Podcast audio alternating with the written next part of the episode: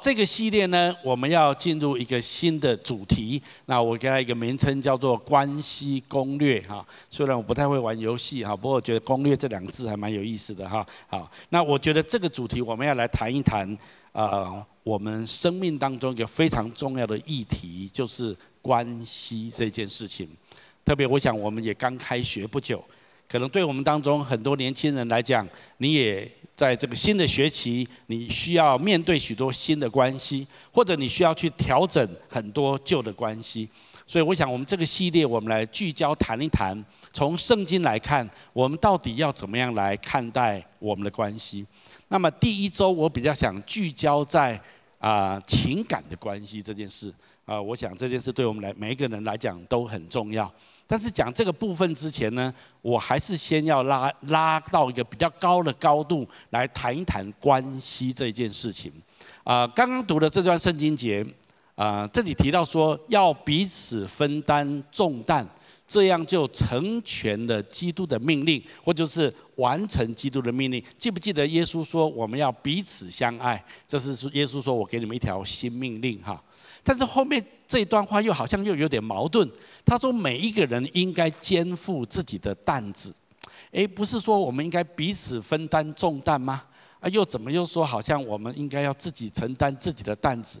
那到底是要彼此分担，还是要自己负责？好，好，那其实这在担子、重担跟担子这两个词在啊圣经的原文希腊文里面是有一点不一样的哈，我稍微说明一下。”担子、重担跟担子在希腊文当中是有区别的。希腊文的重担叫 baros 啊，这个，OK，好，大概发音大概是这样子哈。它的意思就是指过度的负担，那些会呃重到那个重写错了哈，重到会让你沉下去的那种压力啊，好像是背负一个巨石一般的啊。那这个叫做 bar baros 啊，这个就是一种重担哈。那担子呢，叫做 fort。这个 fortune 不是那个英文的 fortune 哈，这个是这样子。OK，好，那是指着每天辛劳的工作，也就是我们每一天必须该做的事情，也就是每一个人当尽的责任。好，那如果这样子来看，其实这就是一个很重要的界限。请你跟我说，这就是界限。好，圣经告诉我们一个非常重要的观念，就是每一个人在你的关系上面。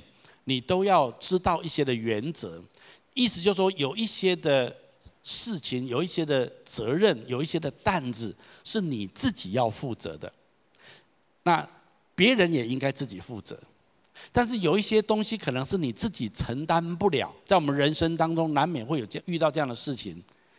那也许你旁边的人他们也承担不了。那么如果是有那个时候，我们就应该彼此分担重担。但是在常态的时候，你应该要承担自己的担子，也就是说，你要负起你自己生活的责任。但是当你压力过重的时候，你可以请求旁边的人跟你一起来分担这个重担。好，那么我再讲了一个，就是一种健康的关系的很重要的根基。我我们要了解，圣经是把这两者稍微分开来的。当我们进一步要讲关系的时候，我想很重要的就是，为什么我们常常会在关系上面模糊或者界限不清楚，或者常常会有压力？很有可能很多时候我们背负了别人的担子。我的意思是说，那是别人本来应该他自己要负责的东西，但是你可能因为很关心他，你可能因为很在乎他，而且他也跟你发出请求，或者他也向你。产生一种情绪的控制，OK，那你就觉得你好像应该帮他，那你已经有你的担子了，但是你可能再加上别人的担子，如果是对方的重担，那当然我觉得应该要帮忙。可是如果只是对方的担子，但是你为什么需要帮他呢？这个就是一个关系上很微妙的地方。一个人怎么样处理关系？当我们在进一步的谈到界限。还有，到底那个责任范围在哪里？之前，我觉得有一个很重要的观念是每一个人都要有的。我也想今天我要用一点时间来谈一谈这个部分。如果你的关系要健康，特别在两性之间，我今天特别稍微要把重点放在情感的关系上面。那么这样子，很多时候如果你要有一个健康的两性关系，它的根基是很重要的。第一个标题我要给你，就是你要奠基在健康的自我价值。当你谈到要跟另外一个朋友、另外一个异性朋友要建立一个情感的关系的时候，那么这个时候常常对一个人来讲会是一个很大的挑战。那很多人是用性来、呃、交易，或者是用性来拉住彼此的关系，但是其实这不是一个很健康的一种方式。事实上，一个人如果懂得珍惜自己的价值，那么他是不会用其他的方式跟别人建立关系的，他要用一个很健康的、很尊重自己的方式来建立关系。所以，当你要谈到跟别人建立一个健康的关系之前，你要先知道你自己的自我价值是非常重要的。那你的自我价值要从哪里来呢？我必须说，太多时候我们，特别在这个时代里面，很多人来自一个比较不容易的成长背景。也许有些人家里面有暴力的行为，也许有一些人来自一个父母亲父母亲离异的状态，或者你是在婚姻之外的关系被生下来的孩子，例如小三的孩子，或者是其他的方式。现在这个社会已经越来越多有这样的情形。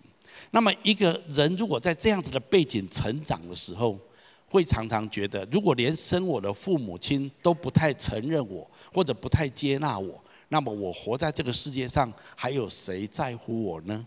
或者在成长的过程当中，你遇遇到一些的霸凌，遇到一些的人际关系上面的伤害，那么你会很容易自责，你会很容易轻看自己。那么我必须说，这个事情在今天的时代里面是屡见不鲜。那么如果这样子，我们带着一种自我的认知的价值的伤害。要来跟别人建立关系，常常会产生一种不健康的关系。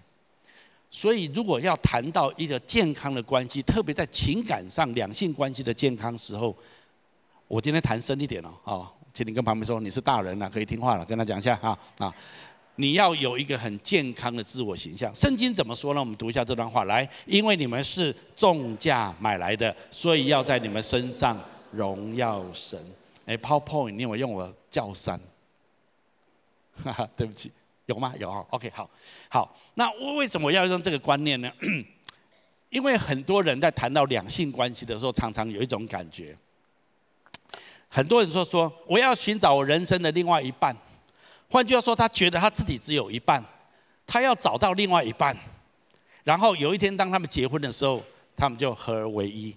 这个，所以常常说，这是我的另外一半，或者是这是什么这样的，很多人会这样介绍。请你跟旁边说，那不是圣经的观念，跟他讲一下。你说，那那那不是圣经的观念，那那到底这这样讲不对吗？不对，我告诉你，我再讲一次，不对。好，OK，我要讲强烈一点，你才会知道这样是不对的哈。我知道一般人都会这样讲，但是这不是圣经的观念，因为如果是这样子的话，你的人格是不健全的。你用一个不健全的人格，你找另外一个不健全的人格，啊，两个要刚好不健全的刚好会合在一起哈。通常这种几率是很低的。那但那不然应该怎样呢？请你跟朋友说看好。哎，大声一点，看好。不是这样子，是这样子的。下面这张图有两个很完整的人，可是他们个性不一样，他们能力不一样，他们恩赐不一样，才干不一样。然后他们成为这样子，这样了解吗？可是基本上他们是完整的，他是一个完整的个人，他是一个成熟的个体。可是当他们在一起结婚之后，他们的生命更加丰富。这个不单单是在讲婚姻哦，这也包括在讲团队。如果今天团队大家都是一个成熟的个体，可是我们合在一起成为一个身体的时候，可是我们恩赐就很丰富哦。我们的团队就很强哦，所以团队最重要不是大家都一样，大家都一样，这个团队有什么意思呢？很多人说我要找另外一个配偶伴侣，就是要跟我一样的。世界上有两个人生活，两个完全一样的生活在一起，很无聊，你知道吗？啊，那关键就是神创造是不一样的，可是神要我们学习相爱。那所以两个人要先成为圈圈，成为完整的圈圈，而不是我我缺憾，我有缺憾，我缺一半，那另外一个人来补我另外一半，这个叫做索取的关系。索取的关系会带来关系当中，特别亲密关系当中很深的压力，最后是伤害。我我今天要讲这个重点，就是说，在你还没有真正进入谈到婚姻关系或者情感的关系，还正准备要开始，希望你没有那么快了哈。就是说，要开始之前，你要先了解关于关系的健康的一些的议题。所以圣经上说，我们要先有一个自我价值很重要的认知，我们才能够两个健康的人合在一起，成为一个更丰富，然后更有趣。很完整的一个一个婚姻关系，好，所以那我们怎么样有一个健康的关系？刚刚说我们要从信仰里面得到一个最健康的自我形象。我觉得圣经上到处都充满神对我们生命的肯定的话语。很多时候我们来自一个可能比较负面的家庭，也许父母忙于工作，没有办法真正了解我们、关心我们。或者很多话我们很难跟长辈说，我们就自己摸索、自己探索。那很多时候这样子，我们会觉得很孤单，会觉得没有人了解我们。那也很想认识自己到底是谁。那我人生到底活在这个世界上干什么？特别是一个青少年的孩子，你们在成长的过程，这会是个非常重要的议题。你必须要找到你是谁这个议题。只有当你知道很清楚知道自己是谁的时候，你才能够跟另外一个也很清楚知道自己是谁的人建立一个健康的关系。特别在情感关系里面，你们需要这样做。那真正的知道自己是谁，最好的方法就是来到创造你的神面前，因着你认识神，你能够认识自己。所以圣经上在旧约神就这么说了，我们一起读一下来：唯你以色列，我的仆人雅各，我所拣选的，我朋友亚伯拉罕的后裔，你是我从地极所领来的，从地角所招来的，并对你说：你是我的仆人，我拣选你，必不拒绝你。你不要害怕，因为我与你同在；不要惊慌，因为我是你的神，我必兼顾你。我必帮助你。这段话是神对所有亚伯拉罕的后裔说的，请你跟旁边说，你是亚伯拉罕的后裔。乱乱乱讲，我又不是以色列，我又不是犹太人，我怎么会是亚瑟拉亚伯拉罕的后裔？我想，如果在经济教会久一点，你就知道，当你在基督耶稣里面，你就是亚伯拉罕的后裔，因为我们因着基督耶稣，我们成为亚伯拉罕属灵的后裔，不是血脉的后裔，是属灵的后裔。这在加拉太书上面，我今天没有引用，可是我要告诉你，这这这个是很重要的一个概念。你想想圣经，圣经上面的人物，我们不不要讲太遥远，讲亚伯拉罕哈，亚伯拉罕的。儿子以撒，以撒有一个儿子叫做雅各，雅各跟他哥哥冲突，所以他就亡命逃到他舅舅拉班家，他几乎是被追杀的逃出去。他在路上非常孤单，而且非常恐怖，他从来没有离家那么远。但是他在一个伯特利的地方睡觉的时候，他梦见天梯在他面前打开，神透过天梯，天使上去下来跟他说话，神跟他说：“我必与你同在。”不管你去哪里，我必与你同在。长话短说，雅各一个人去到舅舅拉班家，二十年之后，他带着一支军队回来。他有资产无数，这是二十年之后的雅各。可是雅各出去的时候是一个人，那为什么？因为，请你跟旁边说，因为神与他同在。雅各有十二个孩子，其中有一个孩子叫做约瑟。约瑟自己很白目，要跟哥哥们炫耀他做了什么梦啊，然后爸爸要给他穿彩衣啊，哈，我们都知道这个故事。结果他就被他哥哥卖给埃及人当做奴隶。约瑟在当奴隶的时候，其实看起来是很孤单、很悲惨，举目无亲，呼天不应，呼地不灵。在这样的处境里面，照理说约瑟应该没有什么可能性，人生没什么出路。可是你注意看哦，不管是雅各也好，约瑟也好，他们的 identity 是很强，他自我的价值感是很高的哦。他没有因为约瑟没有因为说自己很烂啊，所以他主人的老婆勾引他，谁想跟他上床，他就上床啊，上床啊，有什么关系？就这样子啊，爽就好了，这样子。他他没有，他非常洁身自爱哦。他说：“我不能够随便跟你乱乱来哦，啊，为什么呢？你只是一个奴隶，你有什么了不起？没有，我有两个梦哦，我有一天会成为很重要的人啊，所以我不能够，我要爱惜我的羽毛，我羽毛很洁白，你了解吗？我的意思是什么？约瑟的 identity，他的自我价值感是很强的。雅各的自我价值感也是很强的。他舅舅拉班看他一个人单独，想要欺骗他，想骗他工价，骗他什么？雅各说：“你不能骗我，因为神与我同在。”他们两个都知道神与他们同在。年轻人听我说，你不要觉得说啊，年神与我同在是啊，长大了像修哥这么大了，神才与他同在，乱讲。神同在都是在你青少年甚至你儿童的时候，神就与你同在。你要知道 who you are，你是神的儿子，神的女儿，阿妈吗？你不能够随便轻贱你自己的自我价值，这是非常重要的。你要知道，你是非常重要，在神眼中非常珍贵的神的儿子跟神的女儿。我我今天没有办法花很多时间这样讲讲这些东西，但是我要讲说，除非你真的认识神，还有你更深的认识神，不然你没有办法真正了解你多么重要，你多么宝贵，你多么有价值。如果你只从你的成长背景，从你父母的眼光，从师长的眼光，从同侪的眼光，很多时候只是负面的，很多时候只是霸凌呢。可是，如果你认识神，哇，你会不得了。神讲这段话，神跟你说：“我跟你，跟雅各一样，你跟约瑟一样，不管你的处境多悲惨，你成为奴隶，没有人理你，没有人，没有人看重你，一天到晚被人家踹来踹去，你不用怕。我告诉你，有一天你就咸鱼翻身，他们通通归你管。你不用在那种很悲惨的时候出卖自己，出卖自己的身体，出卖自己的人格，出卖自己的。”人家跟你要什么你就要什么。我在讲什么？我在讲一个健康的关系，必须要奠基在很健康的自我价值上面。好，这是我要说的。所以其实呃，前两天我们教会有个 ID 啊、核心身份营，有没有人参加这个营会的举手一下？因为他是大人的了哈，所以大概年年轻人比较没有参加。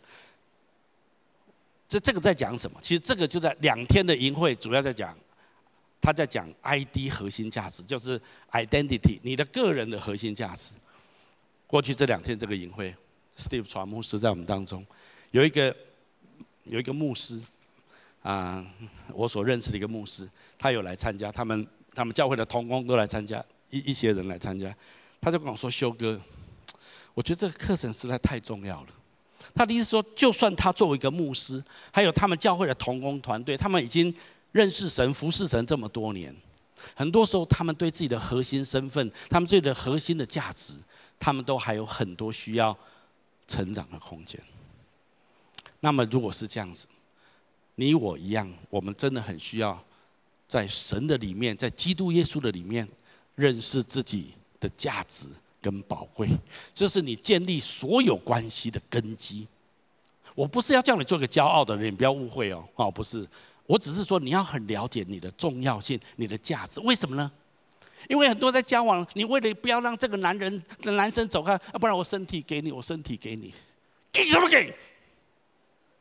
生气哦，跟你讲，你以为这样就可以拉住他的心了？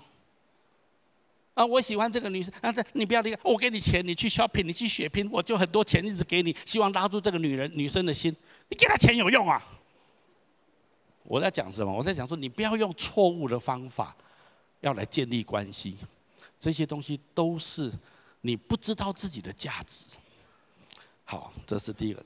第二个我要讲就是说，那么讲到情感的攻略呢，你要建立一个健康的人际关系，在刚刚那个基础里面，那么我们就来谈一谈，我们都需要有智慧的去分辨，什么是我刚刚说的重担，什么是你刚你的担子。这个之间就是要有一个界限。我不知道你有没有去过美国的黄石公园哈？美国的黄石公园常常立这样子的牌子，你知道这牌子是什么吗？不要喂食熊，啊，或者这样子，任何的野生动物你都不能够喂食。黄石公园的管理员他们说，他们每一年要从整个国家公园里面抬走上百具的熊的尸体。为什么呢？因为这些熊常常只吃游客丢给他们的食物吃，到最后呢，当游客没有出现，或是因为冬天各方面，他们逐渐失去捕食的能力，最后他们自己饿死。所以你看，他连这个垃圾桶，他现在如果你有机会去美国玩，美国的国家公园的垃圾桶是你你你不知道开关在哪里，那这这怎怎么开啊？你要摸半天呢。因为熊没有人的智慧，所以它打不开的哈。只有人稍微动点脑筋，才知道怎么样开那个垃圾桶。不然丢在垃圾桶里面很多的食物，熊会拿去吃。熊以为那就是它的食物的来源，所以后来美国的垃圾桶全部都动物翻不了，只有人类翻得开这样子哈。好，那这就是在告诉我们，动物有它的担子，它必须要自己去觅食，而不是靠人类。给他食物吃，那人有时候好心或者好玩，我想喂一点野生动物，然后他来到我面前，你跟他拍个照啊，耶哈，你别别啪一下就回掉，OK，所以他也说不要接近这些东西。有时候我们僭越了别人的界限，我们以为我们在帮助他，其实我们正在伤害对方。这个概念你要知道，你要清楚。所以什么时候你把别人的担子，当成你的重担的时候，你不仅伤害了自己，你也伤害了别人。或者本来是你的担子，但是你不负责任，你不想承担，你把你的担子加在别人身上。那对方为了关心你，对方为了爱你，那他帮你承担。那么这样子的关系都不是健康的。好，那到底要怎么办呢？圣经告诉我们，我们每一个人有自己的责任。这段圣经我们一起读下来：心中的苦楚自己知道，心里的喜悦外人无干。有一些的情感，有一些你里面的感觉跟压力，那是你自己要去承担的。你要去学习去承担这样的事情。事实上，神都给我们有能力，我们应该要让我们的身心里面有一些的空间，可以来承担这些。那讲到界限，我要谈谈两个方面，OK？嗯，OK，好。这段圣经我们一起读一下好了。来，不要自欺，神是轻慢不得的。人种的是什么，收的也是什么。基本上就是你在你的情感上面不要乱来，因为这样的结果其实对你来讲是很不好的。我回到我刚刚的重点，界限这件事情，首先你要对别人立界限。对别人立界限的意思是什么？这个意思不是说我们要去改变另外一个人，把他从不好的人变成一个好的人，帮他立界限，不是，不是这个意思。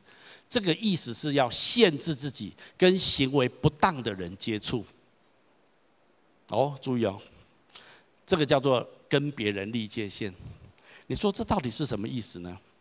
我简单来说，做这件事情做得最好的就是我们的神。在这方面，神是我们的好榜样。你说这是什么意思呢？神并没有向人设限，就说神并没有规定你，你要行为端正。神不能够控制我们人，你可以有自由去意志决定你要不要行为端正。神不能够强迫你这样的事情，神只能鼓励你、教导你做一个行为端正的人。可是神不会说你行为不端正，我就把你逼死，逼逼逼逼逼，把你电死。神神不会这样子。那到底神做什么呢？神只是设下一些的标准，让人自己去选择要不要成为他设定的标准的这样人的人。然后当他们的行为不当的时候，神便跟那些人远离。所以，事实上，神的意思是，你可以选择继续我行我素，照你想做的方式行，但是你不能够进入我的天国。换句话说，天国是悔改的人的去处。神欢迎所有悔改的人进入他的国。一个人如果他不愿意悔改他的行为，不愿意矫正他的行为，成为一个端正的人，我再次说，神没有让你完美，可是神要你不断的悔改，不断的越来越朝完美的方向走。那么这样子的人，纵然你不完美，神是接纳你的。这就是悔改的本质。可是一个人呢，我才不悔改了。我过我做，我这神说那可以啊，Go ahead。但是天国就跟你无关。好，这就是神设立的原则在这个地方，其实神做的跟荆棘教会做的有点像啊。我想你做在荆棘教会有一段时间，你知道，我们不能够拒绝任何一个人来荆棘教会。请你跟爸说，不能拒绝任何一个人。不仅不能拒绝，我们还要欢迎，对不对？哈，我们要欢迎所有的啊没有来过教会的人来。但是，你要成，你要怎么样成为经济教会的小组长？这就是我们的界限了。很抱歉哦，你要上完 E one、E two、E 三，你要上完 T one、Next one、T two、Next two，你要参加领袖之夜，你要有这一些的条件。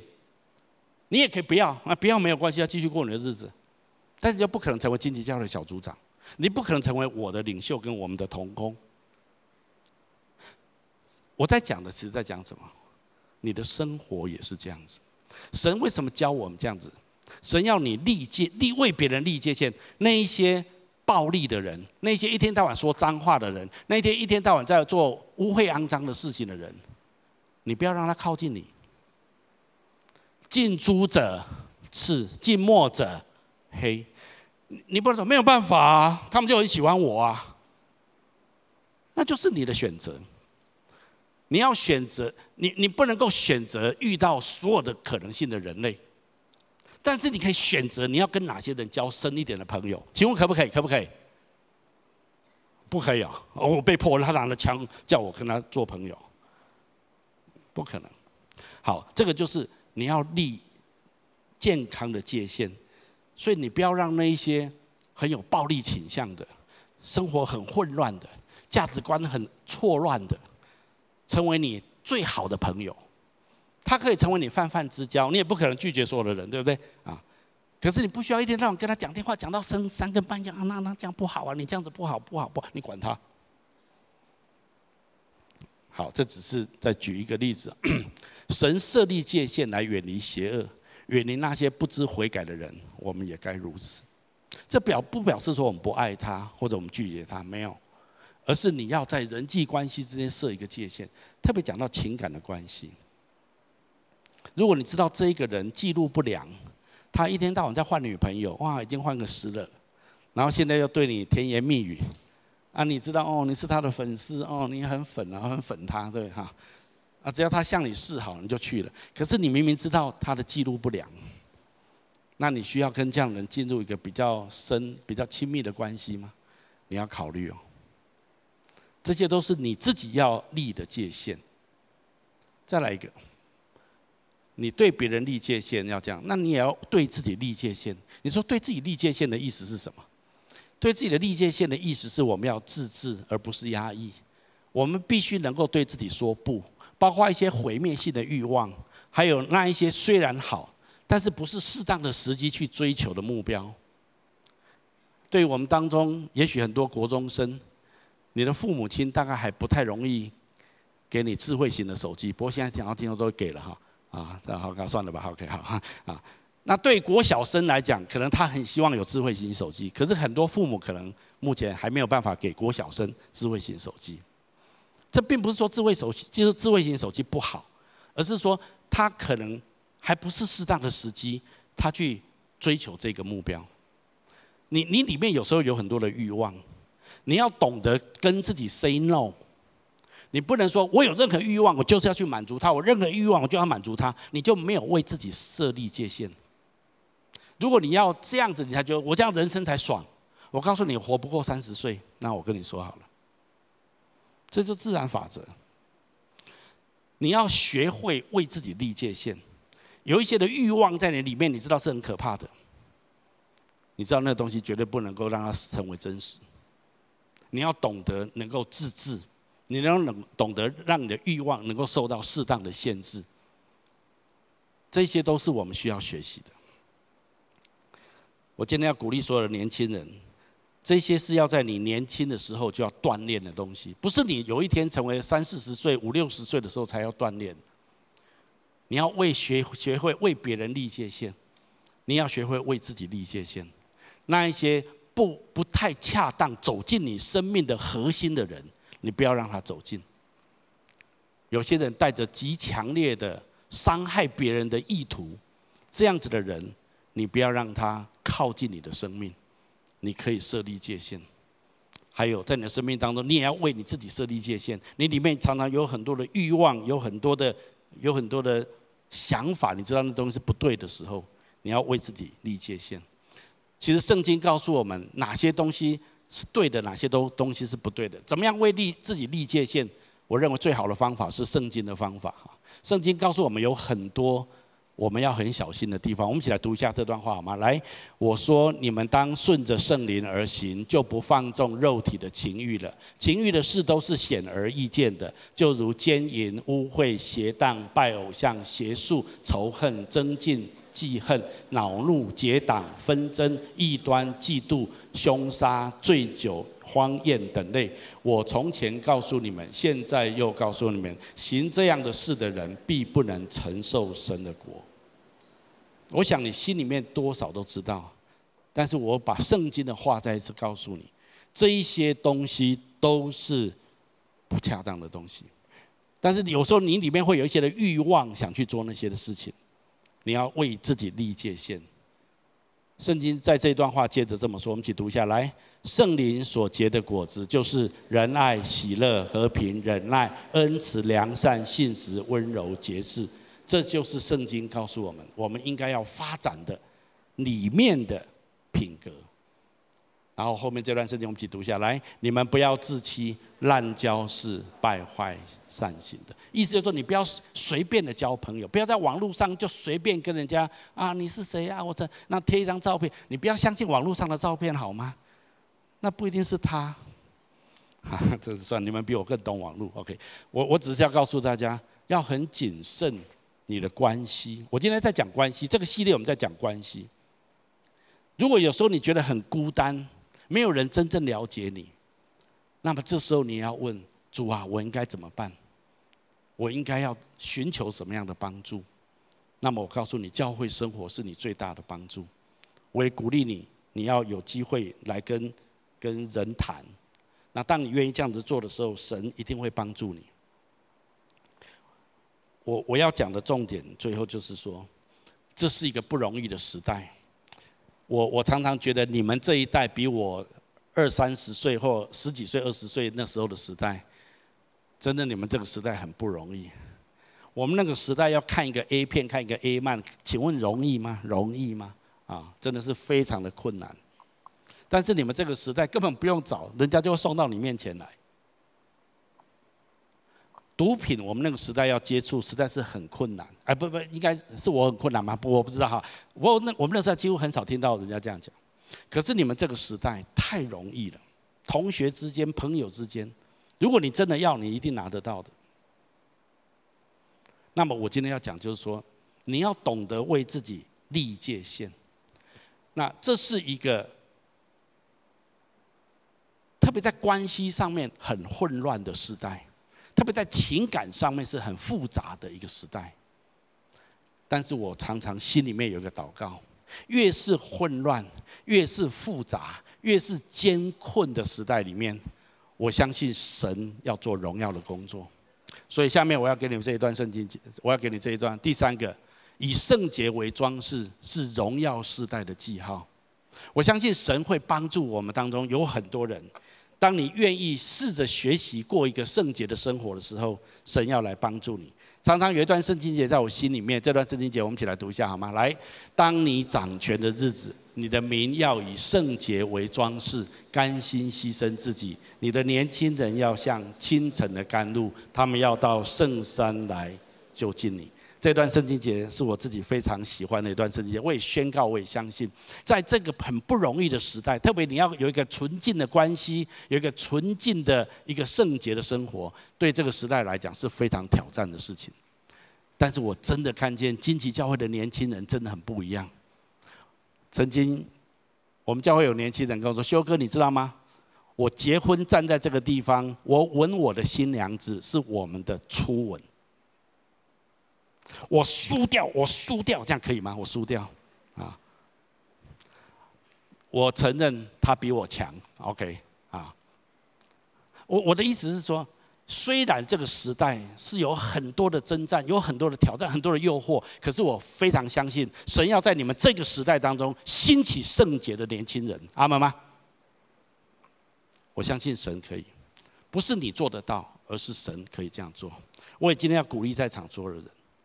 圣经鼓励我们，这里这一段圣经说以圣洁为装饰。圣经讲到以圣洁为装饰的时候，它通常是在指着敬拜神。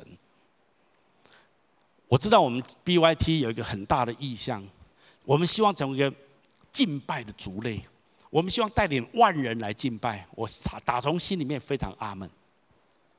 可是敬拜最核心是什么？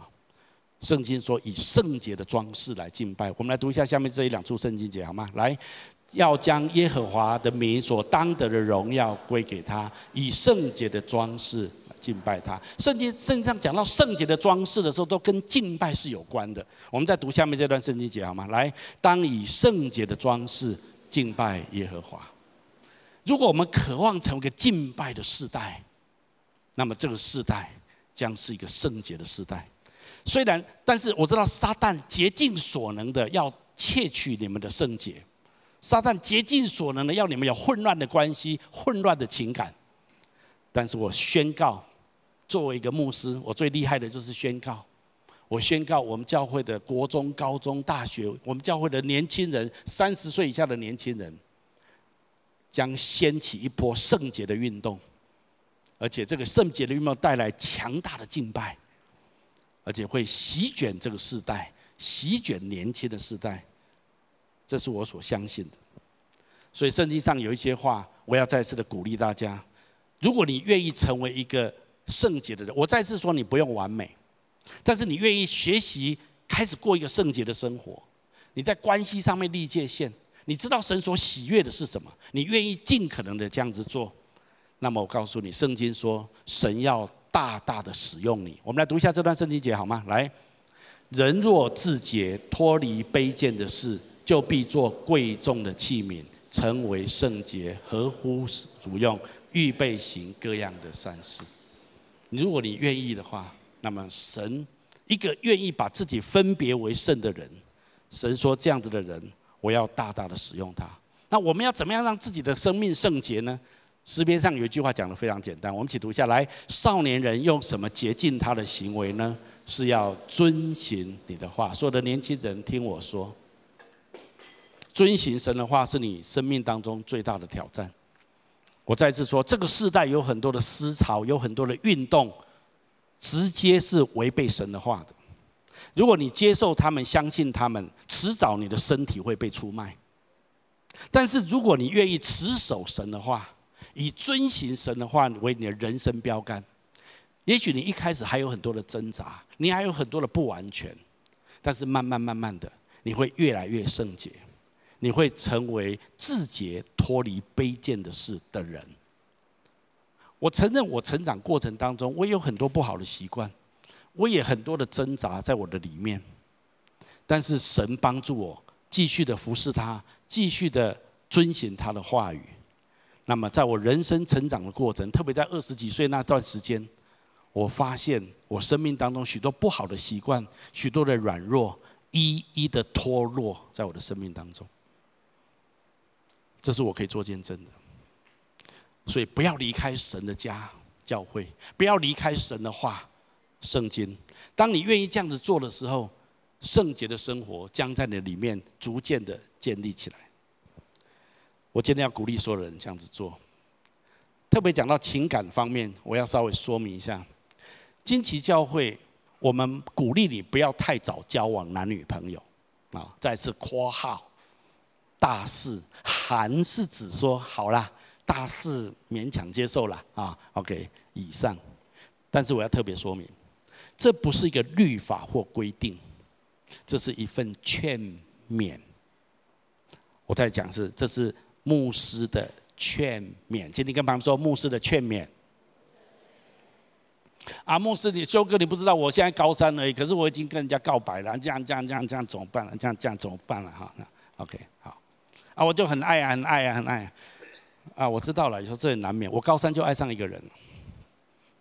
不过那时候我们的教会牧师没有跟我说，大四之前不可以交男女朋友，所以我很悲惨。所以，因为我很错误的生命体验，所以我今天劝你最好不要这样做。但是我知道规定是没有用的。但是我劝你啊，好，那我的重点在这里：如果真的有交往，就一定要透明，并且被遮盖。意思是不要私底下进行，要光明正大。请你跟我说光明正大。所有的男生，请你听我说：如果你敢跟一个女孩子告白，有价值一点，公开一点。不要哎，我们不要讲了，不要讲了哈。我们两个这样哈，那慢慢来哈，嗯，试试看，试试看，都不可以讲哦，哦，不可以让小组长知道哦，啊，不可以让万万知道哦，好，不可以啊。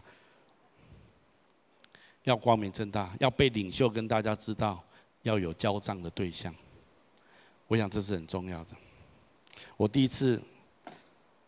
初恋最大的失败就是私底下进行，其实别人都看得到了，只是大家都宣着心照不宣。但是呢，对我的生命带来极大的挫折跟受伤。这能够帮助你更有效的遵行神的话，持守圣洁的生活，并且继续的敬拜神，被神使用。好，我要鼓励所有的年轻人，这个时代。对你们来讲，特别在情感关系上面是一个重大的挑战。但是我跟神说，主啊，就像以色列人，当以色列在四百年在埃及做奴隶，他们他们最渴望的就是自由，他们没有自由。可是他们跟神呼求，神就释放他们，让他们得自由。但以理是一个奴隶，在巴比伦帝国里面，他几乎没有自由之身。可是他跟神求。连君王尼布甲尼撒王历代的君王都要拜下来跪他。本来尼布甲尼撒王立一个大像，大家都要拜这个像，但以理跟他的朋友不拜。照理说他们不能不拜。他们虽然被丢到狮子坑，被丢到火窑里面，他们照常这样做。他们有 guts，你了解吗？但是在那个时代，神给他们，他们他们最需要的是被尊敬、被尊荣，因为他们是被践踏，他们是奴隶。可是连君王都败在他们的面前。一个时代最需要的是自由，神用超自然的能力让他们得到自由。有一个时代，他们最需要尊荣，他们最需要被尊敬，他们不是不要做奴隶，可是他们被被奴隶，被被被外国统治，结果神让他们连外国的皇帝都败在他们的面前。这个时代是最淫乱。关系最混乱的时代，我们这个时代呼求圣洁。我告诉你，神会做超自然的工作，会在这个时代当中带领一批的年轻人，他们过圣洁的生活，他们单单的敬拜神。阿门吗？那一群人就在你们当中。我们所有的分堂点年轻人也是一样。你不相信没关系，我相信就是了。而且神会做成这样的工作。你不仅要救自己脱离这个淫乱败坏的时代。你要救你的同才，救你的同学，救你周遭许多的朋友，因为神不只要你过圣洁的生活，神要你一个纯正的关系，神要你影响这个时代，建立一个圣洁合神心意的关系。最后我要这么说，我们一起读一下来：神的旨意就是要你们成为圣洁，远避淫行，要你们个人晓得怎样用圣洁尊贵守着自己的身体。我再次鼓励大家，这就是神的旨意，不用怀疑。啊，神的旨意是什么？我不知道神的旨意是什么。请你跟旁边说，白纸黑字很清楚，跟他讲一下。白纸黑字很清楚，你不要给自己借口。如果你真的这样子做，神非常喜悦你。这个时代，如果你在学校里面教不要有婚前性行为，哎，你违法呢？你违法。我最近听说，在学校里面不能够教婚前性行为是错的，这样子是违法呢。在教会里，我要教，我要教，我要教。婚前跟婚姻外都不可以有性行为。我就是要教，这样来管我。我要鼓励大家，年轻人不要被这个时代混乱了，不要被骗了。神要你保护自己的身体，尊重自己的身体。如果你愿意这样做，神要大大的使用你。你如果这样子做，神非常的高兴。我们来读最后一段圣经节，来，有弟兄来证明你心里存的真理，正如你按真理而行，我就甚喜悦。我听见我的儿女按真理而行。如果你要让神喜悦你，你要让人看，要让神看到你这个孩子。哦，我有这样的一个儿子，我这样的女儿，虽然很不容易，虽然诱惑试探很多，虽然同才的压力很大，可是他持守真理，他愿意过一个圣洁的生活。哎呀，真是难得！我告诉你，你会像约瑟一样，你会像丹尼里一样，你会改变整个世代。我跟你说，你会翻转整个世界。我今天鼓励所有年轻人，活出这样一个圣洁的生活，让神大大的使用你。我们一起来祷告。阿爸父神，我奉你名祝福这个时代的年轻人，帮助他们有一个纯正的关系，特别在两性情感上面有一个圣洁的、圣洁的生命、圣洁的生活。主，我求你救他们脱离这淫乱败坏的时代。我宣告，在荆棘教会的年轻世代，要掀起一波以圣洁为装饰的敬拜大军。透过这样子，我们要在你面前与这个世代的年轻人分别为圣。我们要归给你，我们要像清晨的甘露一样来就近你，来敬拜你。而且我要告诉所有年轻人，这样的人将不会是少数一两个人。圣经说他们多如清晨的甘露。有一天你会很惊讶，你周遭很多的亲亲朋好友，他们的生命也开始改变，他们过一个圣洁的生活。我要请大家继续把眼睛闭着。在我预备这篇信息的时候，我灵里面有一些感动，特别给我们当中一些的年轻人。第一个，我们当中有一些年轻人，你对你的自我价值感是非常低的，你常常很需要别人给你肯定，别人给你说一些鼓励你的话。有时候别人一句眼神、一个眼神或一句不不再没有很刻意的话，其实会让你很受伤。或者有一些长辈所说的话，也会让你也很挫折。我今天要鼓励你，我觉得神要跟你说，我的孩子，你在我的眼中是至宝，你在我的掌上是明珠，你在我的手里面是一个冠冕。我看你至宝至尊，至为重要。我求神打开你心灵的眼睛，让你真实的认识。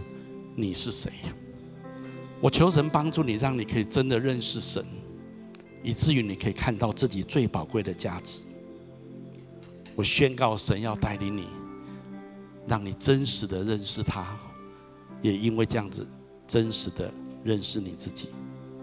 我求神祝福你，让你的自我价值完全被恢复，而且完全被建立，刚强，荣耀。第二种人，我觉得我们当中有人，你一直在挣扎着一些不好的习惯。你知道那一些习惯在你的生命当中是神所不喜悦的，你也试着想要挣脱，但是有时候会一而再、再而三的陷入这些不好的习惯里面。我觉得今天我要给你两条路线。第一个路线，第一件事就是说，你要把你的挣扎、你的困难。试着跟你的领袖，或者是更高层教会的辅导来分享，请他们来了解你的困难，也请他们提供帮助。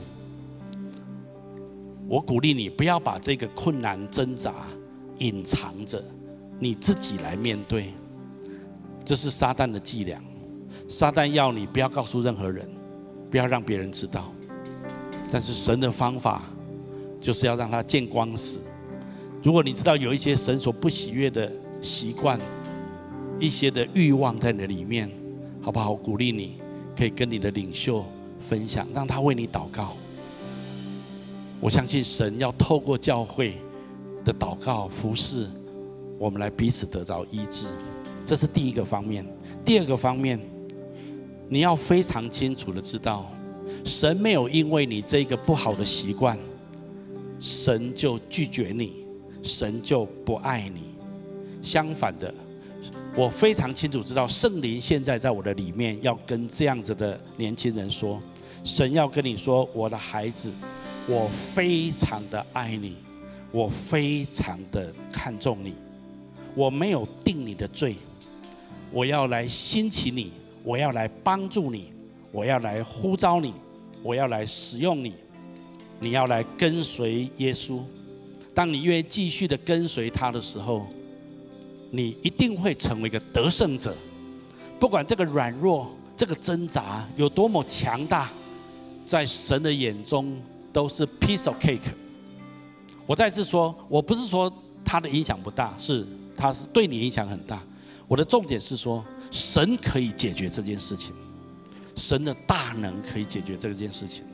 所以我要鼓励你，神没有遗弃你，神也没有定你的罪，神非常的爱你，神呼召你来跟随他，因为神说他要使用你。最后一种人，我们当中有人，你正在挣扎，要不要跟对方告白？你一直在做这种挣扎。那当然，如果你的年纪太轻，我鼓励你不要。我指的不是年纪。太轻的人，我指的是你真的有一个中意的对象，那你真的正在挣扎，不知道要不要跟他告白。啊、我我我只是把我的感动说出来，我不是说所有的人你都要这样做哈。我要讲这个要很小心。我的我的我今我觉得今天神要跟你说，如果你告白，你愿意做一个透明，让领袖知道，让大家都知道。你愿意跟对方好好的交往，那么你可以告白。那如果你觉得不不不，绝对不能让人家知道，那么你不要告白。我今天告诉你就是这个原则。那么我要鼓励你在神面前做一个光明透明、一个圣洁的人。我相信神要祝福你的生命，神要带领你前面的道路，神要为你预备一个最好的情感的对象。我要请大家继续把眼睛闭着，不管在现场或分堂点，我们当中可能有人你还不是基督徒，或者你还不太确定你跟这位上帝之间的关系。那么我告诉你，要在这个时代里面过一个纯净的、建立一个健康界限、良好关系的人，最重要的根基是你要先有一个自我价值感，你要一个很健康的、很强的自我价值感。那么这个自我价值感。只有在基督耶稣里面，你可以得着，因为你来到创造你的面主面前，你的创造者的面前，只有他能够告诉你你真正是谁，别人讲的都不算数，只有他说的最正确，而他知道你的价值，他知道你的宝贵，他知道你的重要性，他知道你一切的潜能，而且他非常的爱你。也许你要问说，那我应该怎么做？如果你愿意的话，我要做一个简短的祷告来接受跟信靠耶稣。让耶稣今天进到你的生命当中，让圣灵在你的心里面来建造你的生命，你将成为一个里外非常健全、健康形象的人。所以你可以跟着我来祷告，亲爱的主耶稣，亲爱的主耶稣，在这个时候，在这个时候，我愿意打开我的心，我愿意打开我的心，邀请你进到我的心中来，邀请你进到我的心中，成为我的救主，成为我的救主，还有生命的主宰，还有生命的主宰。我要请求你赦免我的罪。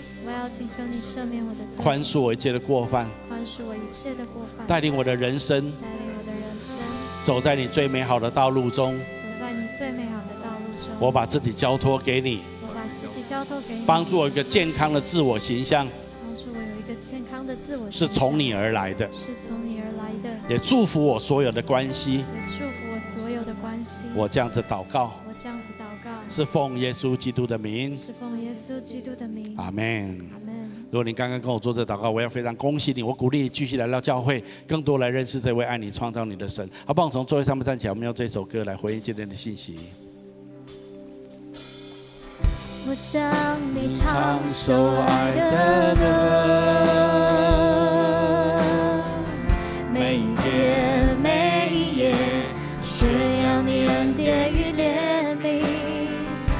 世界直到你拯救我。擦去我羞愧过去，赐给我新生命，